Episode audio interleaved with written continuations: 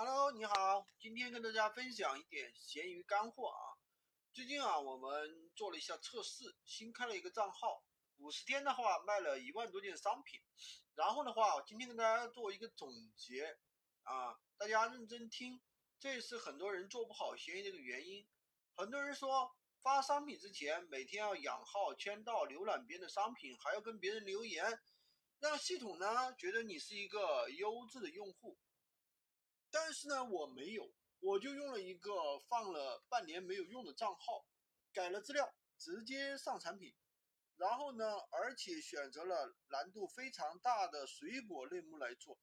但事实证明呢，不养好不影不不养号不影响出单。同时呢，我为了求证垂直类目好还是杂货好，我单独拿了一个账号测试了一下，发现只要你是精细化运营的情况下。杂货类目的曝光并不低，但是呢，转化相对比较低，很大一部分客户问了就走了。然后呢，我对一部分客户进行了追问，得到的反馈就是总体感觉不够专业，没有信任感。那反而过来呢，如果做水果垂直的这个账号，啊，不时就会有人来买一次，购买很多的水果，而且我把一部分人引流到我的一个。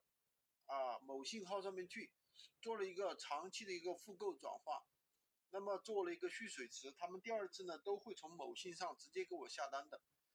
如果你是做杂货铺的话，这样是做不到的。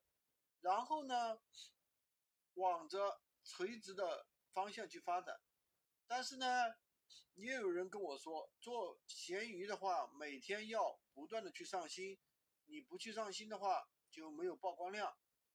因为我每天的话，真的呃报单量都很大，所以说没有办时间去测试这样一个说法的一个真实性。然后呢，我又在某鱼上搜索了一下，看了每天都在上新的卖家，其实他发现他们的销量并不好，反而你去看那些销量好的卖家，大部分每天没有时间的上新。其实仔细去研究啊，这些卖家的详情图啊。文案其实都很差啊！如果说你去办一个买家去问这些商品相关的问题，发现这些卖家回答的啊很模糊，其实他们对产品的话可能也就是一知半解。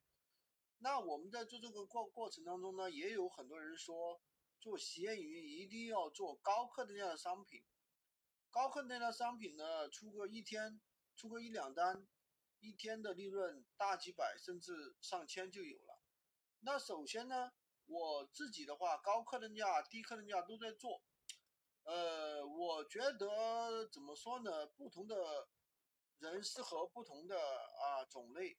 高客单价的人产品的话，其实每天问的人是蛮多的，需要你有大量的时间精力来回复。问的人多，其实成交的量比较少，但是呢，每单的利润确实比较大。适合时间比较充裕的人来做。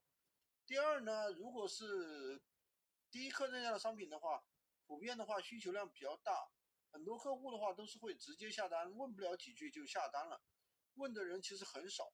所以如果你是一个上班族的话，我觉得你可以做这样的一些低客单单价的商品。